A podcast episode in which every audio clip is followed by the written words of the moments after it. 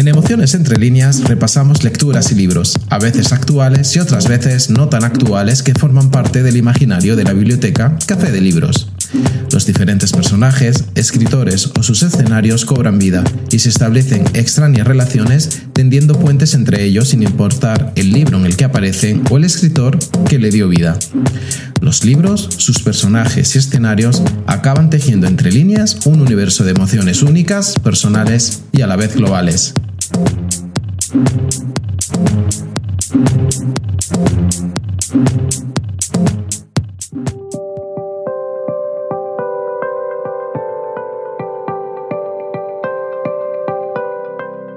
Hoy, en Emociones entre líneas, escribir es un oficio peligroso. Es ciertamente impresionante la capacidad que tiene el ser humano para crear. A lo largo de la historia se han ido acumulando millones de ideas que hacen que nuestra vida sea como es en estos momentos. Y en lo que al libro se refiere, la humanidad tiene una capacidad infinita de planteamientos, de personajes, de escenarios, de argumentos y de sorprendentes historias que nutren constantemente a las bibliotecas y librerías de todo el mundo, con un calidoscópico crisol de ideas. Y son los escritores, los artífices que hilvanan estas constantes narrativas y concatenan vidas entre las emociones que surgen entre líneas. Escribir significa encontrarse a sí mismo, hacer de la palabra un instrumento imprescindible para evocar, sentir que se está vivo, para denunciar. Buscar un estilo propio a partir del disfrute de las múltiples lecturas que nos influyen. Escribir es trascender las limitaciones personales y percibir la individualidad dentro de una sociedad que necesita que la sacudan. Decía el músico y periodista estadounidense Bill Adler que escribir es el oficio más solitario del mundo. Nos imaginamos que en esa silenciosa soledad el autor establece una íntima conversación con el papel en blanco, sediento de sus ideas. Y cuando un autor decide poner como protagonista a un escritor, suponemos que al menos parte de lo que leeremos son pensamientos o hechos narrados en primera persona. El acto de escribir, al igual que el de leer, es una forma de estar en el mundo o de escapar de él, un desahogo de lo que no se puede contar, una manera de comprender la muerte o recuperar la infancia, de recuperar los pensamientos en peligro de olvido, hacer valer la identidad, expresar un desengaño. Puede ser subversiva e insurrecta o traer hasta nosotros el pasado y generar memoria. Todo esto y para todo esto sirve la literatura en la voz de los escritores, pues como afirma la escritora española Rosa Montero, todos los que son escritores tienen en común que han perdido de forma violenta el mundo de la infancia, lo que les da una conciencia más aguda de la muerte. Pues mientras escribe, la muerte no existe. Todo ello, en el pod del día de hoy, escribir es un oficio peligroso, transitaremos por narrativas que nos sumergirán en el lado más sórdido de la literatura de la mano de dos escritores fantasmas. Conoceremos a un tejedor de historias que recoge las fibras de la memoria, la historia y un presente vibrante y turbulento, y una escritora en crisis que al reinventarse como pedicurista, escribirá sus más maravillosas historias inspiradas en la vida cotidiana. Iniciemos este íntimo paseo por algunos escenarios narrativos, escritores, libros y lecturas inspiradas en el mundo de la creación literaria, que son los protagonistas o desempeñan un papel preponderante en las historias narradas, como siempre desde las lecturas que forman parte del imaginario de la biblioteca, Café de Libros.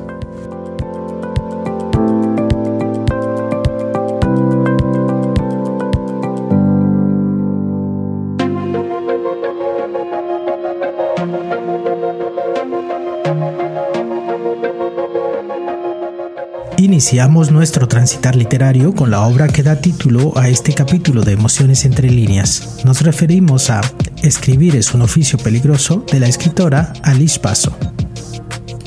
Perspicaz, desenfadada, inteligente y divertida, así es Bani Sarka. Su habilidad para entender la personalidad de cualquiera e imitar a la perfección su estilo la ha convertido en una excelente ghostwriter, es decir, una escritora fantasma.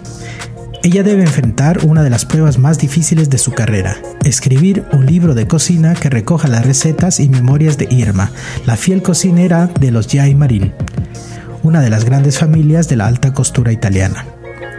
Sin proponérselo, se involucrará en la peligrosa búsqueda por descifrar los motivos que llevaron a la extraña muerte de Adriano, el hijo mayor y heredero de la famosa casa de moda. Solo hay un problema, Pani odia cocinar. Afortunadamente, el comisario Berganza pondrá a su servicio una vez más su protección, además de sus indiscutibles dotes culinarios. Vani es una outsider con una profunda capacidad de observación que le permite meterse en la mente de otros para lograr escribir los libros. Por ello, trabaja dentro de una editorial en la que le comisiona los casos más complejos, desde escritores con un bloqueo creativo hasta celebridades que no tienen tiempo para escribir sus memorias. Y cuenta con un trabajo extra en el que utiliza sus dotes de analista. Son sus colaboraciones con Berganza, un policía investigador. Alice Basso nació en 1979. Escritora italiana, actualmente trabaja en una editorial y canta en una banda de rock acústico para la que también escribe las letras de las canciones. Toca el saxofón, le encanta dibujar, cocina muy mal, maneja aún peor y es terrible para los deportes. Escribir un oficio peligroso es la continuación a su primera novela El inesperado plan de la escritora sin nombre, publicada en 2016. Berganza, el detective protagonista de la novela, es la manera de la autora de mostrar su amor por Raymond Chandler y la figura del investigador Philip Marlowe. Sus libros juegan mucho con los clichés y los estereotipos de la literatura. El personaje principal es una especie de Lisbeth Salander de Millennium, su compañero de investigaciones es el tipo Marlowe y la trama policíaca sugiere una atmósfera típica de la literatura negra. En esta novela, la protagonista plantea que usa su intuición para escribir un libro en lugar de alguien, reconstruir su personalidad y leerlo desde dentro, y por supuesto, cobrar dinero por ello. Es decir, ella es una escritora fantasma. Estos redactores anónimos que escriben novelas, ensayos y demás textos para que otros los firmen es una práctica bastante común en el mundo editorial, aunque inadvertida para muchos. Incluso Alejandro Dumas fue señalado de utilizar un ejército de redactores anónimos para sus libros. Pues bien, esta figura de escritores entre sombras es el indicio que nos lleva a nuestra siguiente lectura. En ella encontraremos a otro escritor fantasma como protagonista, que se verá envuelto en una trepidante intriga política inspirada en personajes reales y lleno de ritmo e intriga.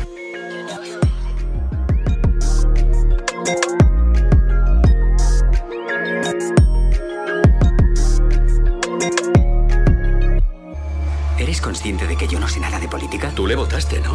A Adam Blanc, por supuesto. Todo el mundo le votó. Le pagaron 10 millones por sus memorias, pero lo que necesita es un escritor. Para ti sería una gran oportunidad. Hola, ¿quién es usted? Soy su escritor. El original no debe salir de esta sala. No puede copiarse. Supondría un peligro para su seguridad. Bien. ¿Cómo vamos a hacer esto? Yo le entrevisto y transformo sus respuestas en prosa. Pues adelante. Adam Blanc, el ex primer ministro británico, vuelve a ser noticia. Te preguntarás en qué fregado te has metido. ¡Trabaja para un asesino! Por lo visto, el primer escritor no pudo con la presión. ¿No me dijiste que hubiera otro escritor? Estaba borracho. Se ahogó. Jamás sabremos si fue un accidente o un suicidio. El libro lo mató. ¿En qué lío me has metido? El fiscal ha solicitado emprender una investigación formal. ¿Investigarme a mí por qué? Trabaja para un criminal de guerra. Tenemos pruebas. Usted es su escritor. Puede conseguirnos la prueba. La verdad está en las memorias de Lana. ¿Se da cuenta de la gravedad de esto? Estoy metido en un lío. Hola. Creo que mi predecesor murió asesinado. ¿Qué decisión tomó Lang durante 10 años como primer ministro que no favoreciera los intereses de Estados Unidos? Ya eres prácticamente uno de los nuestros. ¿Lo soy? ¿Eres el escritor? Eso te hace cómplice. ¿Tiene algo que decirme?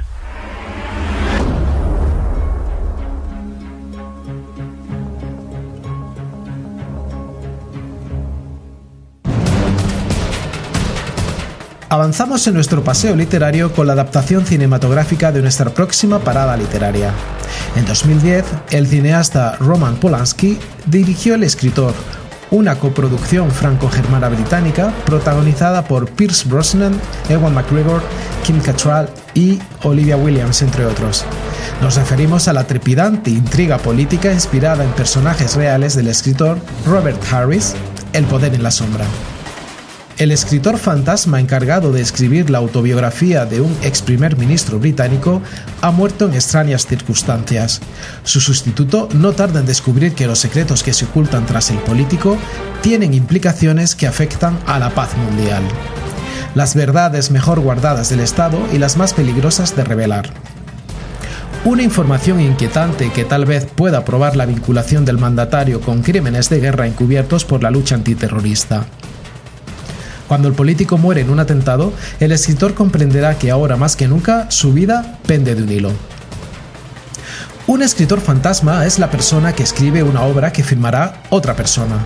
El ex primer ministro británico necesitaba uno, y mucho más después de la muerte en circunstancias extrañas del primero que aceptó el encargo. El trabajo está bien pagado, demasiado bien pagado. Sin embargo, exige convivir con el político en su retiro, discreción absoluta y rapidez, porque el tiempo que queda es escaso. El nuevo escritor fantasma está dispuesto a hacerlo, pero al poco tiempo de comenzar surgen las dudas. En la vida y el entorno del ex primer ministro hay muchas zonas oscuras que, conforme se desvelan, orientan el libro hacia otras cada vez más complejas. Hasta el punto que el escritor a sueldo se encuentra con que tiene en sus manos una valiosa información sobre política mundial. Y no sabrá el precio que deberá pagar por poseer dicha información. Robert Dennis Harris nació en 1957. Es un escritor británico de novelas superventas especializado en thrillers históricos. Sus libros han sido traducidos a más de 30 idiomas. Reportero de la BBC, inició su carrera como escritor con libros de no ficción. Su primer libro apareció en 1982. A Higher for Killing, un estudio sobre la guerra química y biológica, fue escrito con un compañero y amigo suyo, periodista también de la BBC, Jeremy Paxman. Su primera novela superventas fue Patria, una historia alternativa ambientada en un mundo en el que Alemania había ganado la Segunda Guerra Mundial, que obtuvo un gran éxito de crítica y público. Entre otras de sus obras que podemos mencionar son las novelas Enigma, El hijo de Stalin, Pompeya, El índice del miedo, Cónclave y Trilogía de Cicerón, integrada por Imperium, Conspiración y Dictador. Para construir la trama, Robert Harris hace uso de la alienación estratégica no confesa del Reino Unido con los Estados Unidos de América, en lo que se refiere a política internacional, y la extiende al punto de incluir en ella la intervención norteamericana, mediante la CIA estadounidense, para influir en las actividades políticas británicas a partir de acuerdos secretos con grupos políticos de ese país. Esta obra es un thriller político apasionante y es una decidida crítica abierta al orden establecido de la política mundial. Pues bien, este hilo velado argumental que pone en tela de juicio el orden establecido es el indicio que nos lleva a nuestra siguiente parada literaria. En ella descubriremos de la mano de un escritor invisible, esto es, no publicado aún, el oscuro poder que ejercen los grandes grupos editoriales.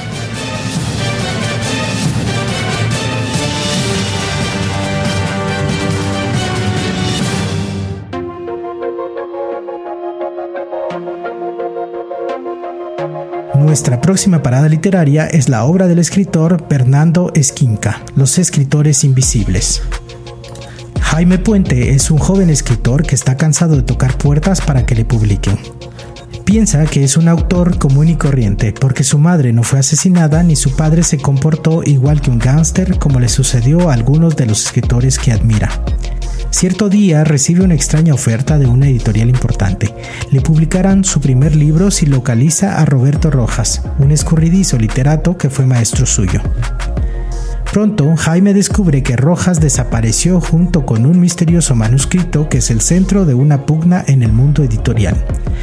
Sus pesquisas lo llevan hasta el pequeño pueblo donde entra en contacto con un grupo de amas de casa que se dedican a la literatura erótica y que parecen resguardar un peligroso secreto. Ellas escriben, pero no publican obras pornográficas para su exclusivo placer. Sacan la narrativa del letargo exitoso y la proyectan en busca de caminos vitales. Jaime Puente, el narrador que es escritor, replantea el lugar común que reza si tu infancia y la adolescencia no te dieron mal literario, estás perdido.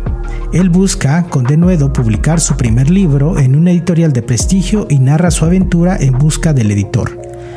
Para dar intensidad a su vida, que no tiene grandes episodios, recrea las existencias de autores que sí lo tuvieron. J.G. Ballard, James Elroy, Chuck Palahniuk, Paul Auster, Barry Gifford, Bret Easton Ellis y es en el transcurso de su aventura, marcada por traiciones, crímenes y mujeres esquivas, que aprenderá que no es una persona tan simple como creía, pero también es una cruda verdad. Consumar ciertos deseos y fantasías tienen el alto precio del vacío.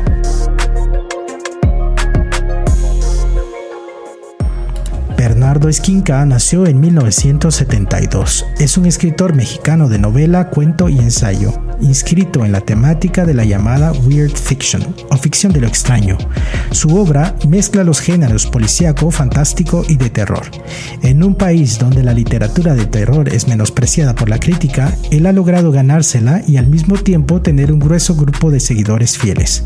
Algunas de sus obras son Belleza Roja, la octava plaga, Toda la sangre, Carne de ataúd, Las increíbles aventuras del asombroso Edgar Allan Poe y Asesina íntima. En 2017, Bernardo Esquinca obtuvo el Premio Nacional de Novela Negra y en 2021 fue nominado al prestigioso Shirley Jackson Award. La obra de Bernardo Esquinca plantea la conspiración del mundo editorial en contra de los libros buenos, pues en palabras de uno de los personajes de este libro, los libros buenos, incómodos, peligrosos no se venden, ya que a nadie le interesan. Y si los libros buenos se siguen publicando, van a arruinar las finanzas de todos los que se dedican a este negocio, en particular las de grandes corporaciones. Los escritores invisibles es un manifiesto a favor de la escritura clandestina y subterránea, de aquella que surge de forma espontánea y desde los sentimientos más sinceros. Y las reflexiones del escritor protagonista son verdaderos gritos de denuncia del opaco mundo editorial y para no pertenecer al gran vacío de los autores publicados. Pues bien, este espíritu de denuncia, combativo, visceralmente intenso, está presente en nuestra próxima lectura. En la siguiente parada libresca nos encontraremos con un escritor que ha dedicado su vida a describir, satirizar y desestabilizar las esferas del poder, incluso viviendo en el exilio, tejiendo historias cautivadoras.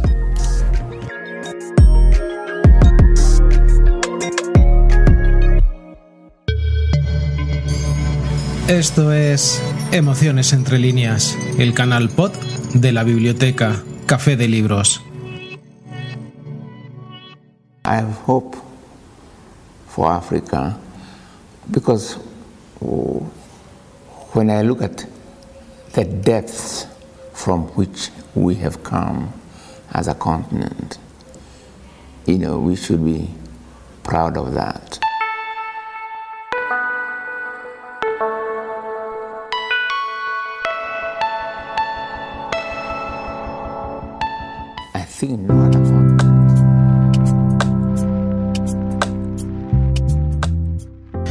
El autor de nuestra siguiente lectura es un referente de la literatura africana. Este reflexiona sobre el impacto del colonialismo en la historia de África y un claro defensor de una independencia real fundamentada en el control de los recursos de este continente. Continuamos nuestro transitar literario con la obra del escritor Ngugi wa Nace un tejedor de sueños, el despertar de un escritor. Nace un tejedor de sueños es el despertar de un escritor y es la liberación de un pueblo. Mientras Ngugi va a estudiar a la Universidad de Makerere, en Uganda, su pueblo se defiende del Imperio Británico. En aquellos tiempos convulsos es cuando nace uno de los intelectuales más importantes de nuestra época, formándose como periodista, escritor de cuentos, dramaturgo y novelista. Perseguido por los recuerdos y las noticias de la carnicería y los encarcelamientos en masa realizados por el Estado colonial británico en su Kenia natal, pero a la vez inspirado en la lucha titánica contra estas injusticias, Ngugi comienza a tejer historias que recoge de las fibras de la memoria la historia y un presente vibrante y turbulento.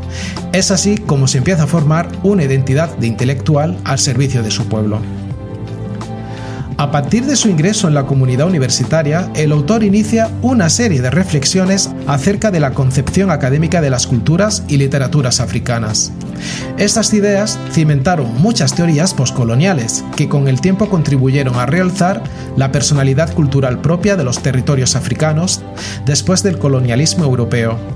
En este texto emocionante y provocativo se despliegan simultáneamente el nacimiento de Ngugi wa como escritor combativo, el fin del colonialismo militar en uno de los episodios más violentos de la historia global y el empoderamiento de los pueblos africanos para decidir su futuro.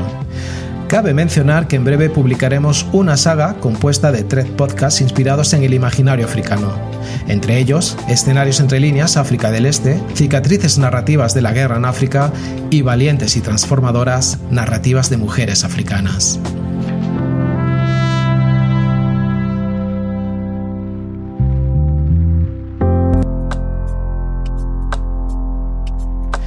Guy Watiogo nació en 1938. Es un escritor kikuyu originario de Kenia. Ha escrito varias novelas, ensayos y cuentos. Es profesor de inglés y de literatura comparada en la Universidad de California en Irvine. Tiene 10 títulos de doctorado, uno de los cuales, honoris causa, otorgados por universidades de todo el mundo, además de otros méritos académicos y honoríficos. Su obra ha sido traducida a más de 30 lenguas. En la actualidad prioriza el kikuyu, su lengua materna, frente al inglés como medio de expresión de su creación literaria. En Nace un tejedor de sueños tenemos la ocasión de contemplar Uganda desde los ojos de este escritor keniano, una tierra que no había sufrido, a diferencia de la del autor, el zarpazo de la opresión racial. El sueño de niño que tenía Ngugi wa se concretó y entró a la Universidad de Makerere, misma en la que también estudiaron otros escritores tales como Walt Soyinka, Grace Ogot o Chinua Achebe. Entró siendo un colono y salió como ciudadano de una Kenia independiente. Y en el medio de estos transitares despertó el escritor y los deseos de libertad del pueblo keniano oprimido por el yugo colonial británico y sus ansias de decidir su futuro son la inspiración de este pensador africano. Él es un auténtico cronista de la cotidianidad bélica y de confrontación en tiempos convulsos que vivió su entorno. Y esta capacidad de hacer brillar el gris de la vida cotidiana en tiempos de guerra nos lleva a nuestra última lectura de este paseo. Al igual que Ngugi Watiogo, nuestra siguiente narrativa enaltece de una manera tan inspiradora y esperanzadora el valor de la literatura como ejercicio de resiliencia, tejiendo historias cautivadoras, aunque desde un escenario muy diferente al del escritor africano. Llegamos al final de nuestro caminar libresco con la reinvención de una escritora en crisis, de una mujer que comienza a ser invisible para la sociedad y que con cuyas narraciones hilvanará las vidas de las gentes de un barrio residencial de viviendas prefabricadas en la antigua República Democrática Alemana.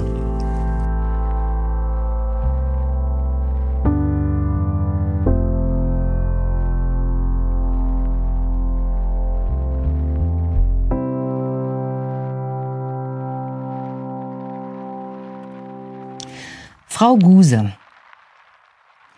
Mit der Straßenbahnlinie M6 fahre ich 14 Stationen nach Osten an den Berliner Rand. Die Reise dauert 21 Minuten. Ich steige aus und registriere den Temperaturunterschied. Wie immer kommt mir das Wetter in Marzahn, einst die größte Plattenbausiedlung der DDR, intensiver vor als in der Innenstadt. Die Jahreszeiten riechen stärker. Unser Kosmetikstudio ist keine zwei Gehminuten von der Haltestelle entfernt. Der Erdgeschosslage verdanken wir viele Kunden mit Krücken, Rollatoren und Rollstühlen.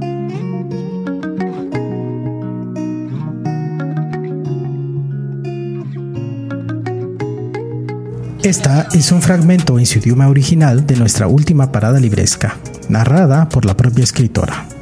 Llegamos a nuestro final de trayecto literario con la obra Marzahn, Mon Amour, de Katia Scamp. A sus 40 y muchos años, Katia es una escritora en crisis y una madre sin nido que atender. Como mujer, por cortesía de la sociedad, empieza a volverse invisible, momento ideal para hacer cosas terribles o maravillosas. Y así, Katia cambia la pluma por la bata blanca y empieza a trabajar como pedicura en un salón de estética del barrio berlinés de Marzahn. una de las zonas residenciales prefabricadas más grandes de la antigua RDA. Allí vive el señor Pult, toda una vida arrastrando frigoríficos y pianos. La dulce señora Gus, que ya tiene escogida la música para sus funerales, o Fritz, los pies más bonitos de toda la consulta. Esta novela autobiográfica sobre sus vivencias como pedicura en un salón de belleza del popular barrio bernilés de Marsan es un homenaje a ese barrio y sus gentes, historia andante de una época que revive ahora a ritmo de pedicura y de caricias. Un libro bello e importante, como los cerezos en flor de la pradera frente al salón en primavera, como la incombustible señora Blumière rodando risueña entre ellos con su elegante modelo eléctrico, o como una resplandeciente manicura de fantasía. Porque a veces ocurre que toda la belleza de este mundo se concentra en una única uña. Marsan Mon Amour es una novela dedicada que, casi sin querer, nos ofrece una fotografía realista y sensible de una parte de la periferia de Berlín, desde los años 80 hasta ahora, sin pretender hacer una crítica intencionada y sin ofrecer una visión endulcorada. Katia Skamp nació en 1970. Es una escritora y dramaturga alemana afincada en Berlín. Tras su formación teatral y literaria, trabajó como asesora teatral en el Rostock Volkstheater y colaboró como crítica teatral para el Berliner Saalstau. Otras de sus obras son el libro de relatos Hal Spima y Distow Fenagren.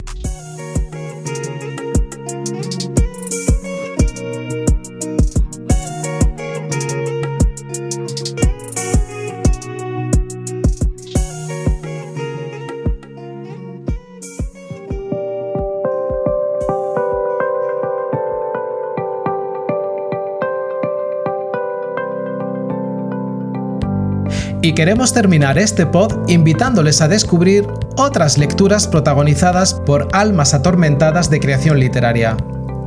Entre estas podemos destacar La tarde de un escritor de Peter Handke. Una tarde de diciembre, a la luz cambiante del ocaso, un escritor sentado a su mesa de trabajo decide dar un paseo por el mundo, deambular por patios, plazas y callejuelas, perderse por arrabales y volver a su casa amparado ya en la oscuridad. 1Q84 de Haruki Murakami. Tengo es un aspirante escritor al que han encargado la corrección de una enigmática obra. Aquí entra una novela, un escritor, un editor y todo aquello que subyace en el mundo editorial. El balcón del invierno de Luis Landero. De por qué, oscuros designios del azar, un chico de una familia donde apenas había un libro logra encontrarse con la literatura y ser escritor. Cassell no invita a la lógica de Enrique Vila Matas, una extraña llamada irrumpe la rutina de un escritor. La enigmática voz femenina, al otro lado de la línea, le dice que los McGuffin quieren invitarlo a cenar para desvelarle la solución al misterio del universo. Las obras de Patrick Modiano. El Horizonte, el primer encuentro entre James Bosmas, un aprendiz de escritor, y Margaret Decott se produce por azar. Los dos huyen de los disturbios de una manifestación y en la boca del metro él tropieza, la arrastra consigo y la multitud los aplasta contra la pared. Otra obra del mismo autor, Barrio Perdido. Un domingo de julio, Ambroise Guis, escritor de novelas policíacas, regresa a París tras 20 años de ausencia para reencontrarse con su editor japonés. Pronto surge el París de su memoria, los misterios de su pasado y su verdadera identidad.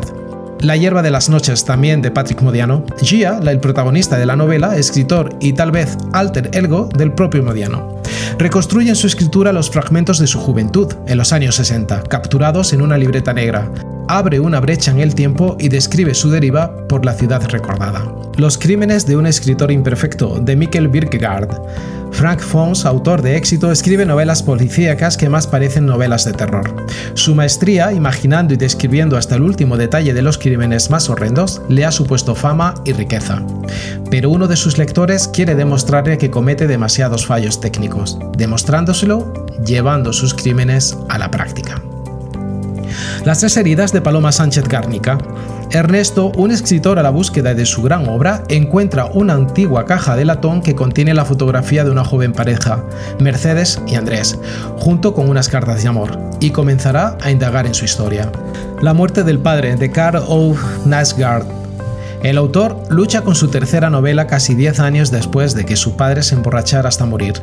Quiere que sea su obra maestra, pero le atormentan las dudas sobre su talento como escritor. El Premio Nobel de Irving Wallace. En el marco de la entrega de los premios Nobel, un ebrio escritor será el encargado de descubrir el secuestro y suplantación del ganador del Premio Nobel de Física por parte de los servicios de inteligencia rusos. Cabe mencionar que esta obra fue referenciada en el pod Lecturas de alta tensión el coleccionista de Nora Roberts. Laila, una joven escritora de ciencia ficción vampírica y cuidadora de apartamentos de lujo en la ciudad de New York, es testigo del asesinato de una modelo y el posterior suicidio del supuesto culpable. Igualmente mencionamos que este libro fue referenciado en el pod Arquitecturas Narrativas New York City. La vida secreta de los escritores de Guillaume Musso Después de haber publicado tres novelas convertidas en obras de culto, el famoso escritor Nathan Fowles decide dejar de escribir y retirarse a una isla agreste situada cerca de la costa mediterránea francesa. La incursión de una joven periodista y un novel escritor en la isla y la aparición del cadáver de una mujer destaparán una serie de secretos que llevaban guardados casi 20 años. Esta breve travesía libresca en forma de pod se complementa con el ya publicado por las escritoras que matan. Y antes de terminar, hagamos un brevísimo recorrido por otras obras narrativas con hilvanadores de palabras como protagonistas. Entre estas mencionaremos Desayuno en Tiffany's de Truman Capote, publicado por Anagrama en 1990. Nuestra Señora de las Tinieblas de Fritz Lieber, publicado por Río Henares en 2002. Onofrius o Las vejaciones fantásticas de un admirador de Hotman de Théophile Coutier, publicado por la editorial José Cortí en 2004. Operación Shylock de Philip Roth, publicado por De Bolsillo en 2005. Un héroe en Nueva York de Nora Roberts, publicado por Arlequín Ibérica en 2004. El hombre que amó a Jane Austen de Sally Smith O'Rourke, publicado por Editorial Titania en 2007. La Soledad de Charles Dickens de Dan Simons, publicada por Roca Bolsillo en 2010. El Horizonte de Patrick Modiano, publicado por Anagrama en 2010. Las Tres Heridas de Paloma Sánchez Garnica, publicado por Planeta en 2013. El inesperado plan de la escritora sin nombre de Alice Paso, publicada por Planeta en 2016. ¿De qué hablo cuando hablo de escribir? De Haruki Murakami, publicado por Tusquets Editores en 2017. El Morador de las Tinieblas de H.P. Lovecraft, publicado por Plutón Ediciones en 2019. El Cartero de Neruda de Antonio Scameta, publicado por De Bolsillo en 2021. El Aprendiz de Escritor de Antonio Ruy Perris de Torres, publicado por Círculo Rojo en 2021 el Maestro de Petersburgo de John Maxwell Coetz, publicado por De Bolsillo en 2021. ¿Quién es Maud Dixon? de Alexandra Andrews, publicado por Alianza Editorial en 2021. Y no podemos olvidarnos de las historias de terror de Stephen King, protagonizadas por escritores, destacando algunas como El Resplandor, La Mirada Oscura, Misery, El Misterio de Salem Slot y Un Saco de Huesos. Ahora sí, finalizamos este breve repaso de libros, lecturas, autores, personajes y escenarios con personajes de oficio escritor. Por cierto, muchas gracias a aquellas personas que nos escuchan en Ciudad de Guatemala, Jutiapa, El Progreso, Quetzaltenango, Chiquimula, Huehuetenango, Totonicapán, Sololá y Jalapa en Guatemala, en Estados Unidos, concretamente los estados de Virginia, Washington, Massachusetts, Texas, Ohio, New Jersey, Kentucky, California, Tennessee, Pennsylvania, Indiana, Mississippi, New York y Florida, desde Andalucía, Madrid, Aragón, Cataluña, País Vasco, Valencia e Islas Canarias en España, Hesse en Alemania, Guayas, Pichincha en Babur en Ecuador, Chihuahua, Yucatán, Ciudad de México, Puebla, Oaxaca, San Luis Potosí y Coahuila en México, Ocotepec en Honduras, Ontario en Canadá, Leinster en Irlanda y Sao Paulo y Ceará en Brasil. Nos volvemos a encontrar en dos semanas aquí en Emociones entre líneas, el canal pod de la biblioteca Café de Libros.